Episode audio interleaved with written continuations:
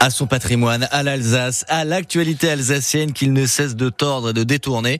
Et ce matin, JPP, vous parlez politique. Je ne sais pas si c'est moi, mais il y a une drôle de façon de faire de la politique en ce moment à Strasbourg. Alors nous sommes d'accord, une opposition est faite pour s'opposer à la majorité élue.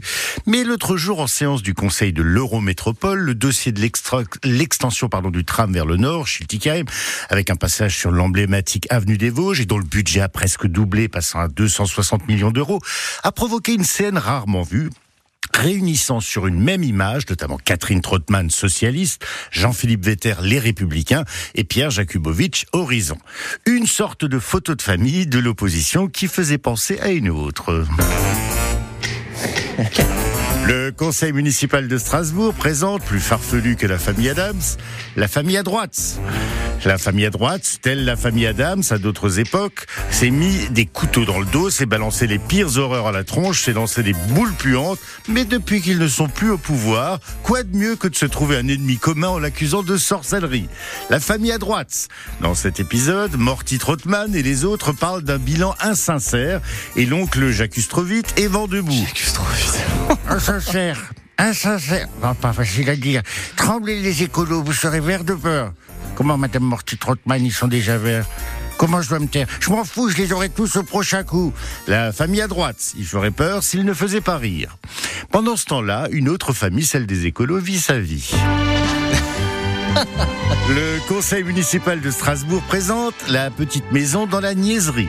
À la tête de la famille, la gentille Jeanne Inbarseguian. Et ils sont tous gentils dans la famille. Ils font des roulades le haut d'une colline. Ils font des procès à l'État, sachant que ça n'aboutira pas. Ouais, mais on est même prêt, comme, comme les Ingalls, à voyager en chariot bâché. Mais parce que ça pollue pas. Mais si c'était pas de l'exploitation animale, ah bah alors on ira vers le Far North en tram. La petite maison dans la niaiserie. Comment ça, 260 millions d'euros, c'est cher? Mais on s'en tape, ça pousse, le les radis, l'oseille, le blé, ça pousse. Faut juste un peu de liquide et cracher au bassinet. La petite maison dans la niaiserie. Ils sont tellement gentils, mais oui, voilà, ils sont gentils.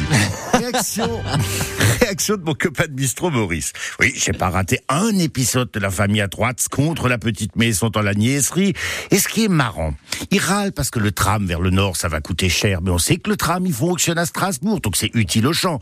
En revanche, je dis ça, je dis rien, quand on apprend que la rénovation du stade de la Méno augmente de 40%, 160 millions, donc 60 en plus, financée en grande majorité par l'Eurométropole et Strasbourg à hauteur de 58%, là, pour le football, on n'a entendu personne. Vous savez quoi? Arrête de jeu.